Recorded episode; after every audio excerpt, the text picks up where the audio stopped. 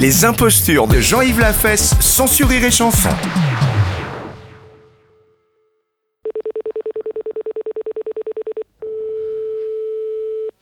Allô Oui, bonjour madame. Madame Bernard Oui, monsieur. Oh, je vous entends très mal, madame. Oui, monsieur. Oui, bonjour madame Bernard, le service des tables d'écoute à l'appareil.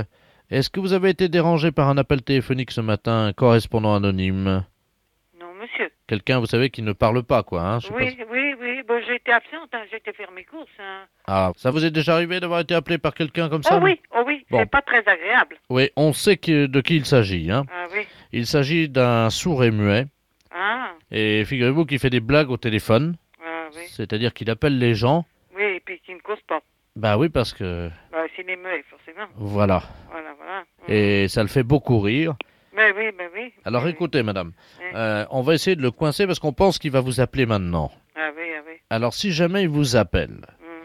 faites durer la conversation Oui, oui, oui, oui. pour qu'on essaye de localiser et de vérifier que c'est vraiment lui. Oui, Voilà. Je vous remercie, madame. au revoir. Au revoir.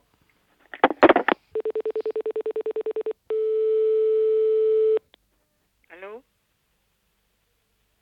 Allô, monsieur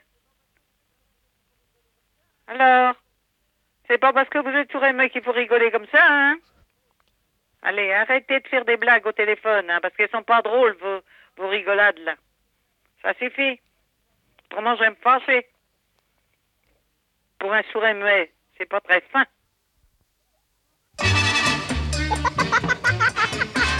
La fête, c'est un gros salaud.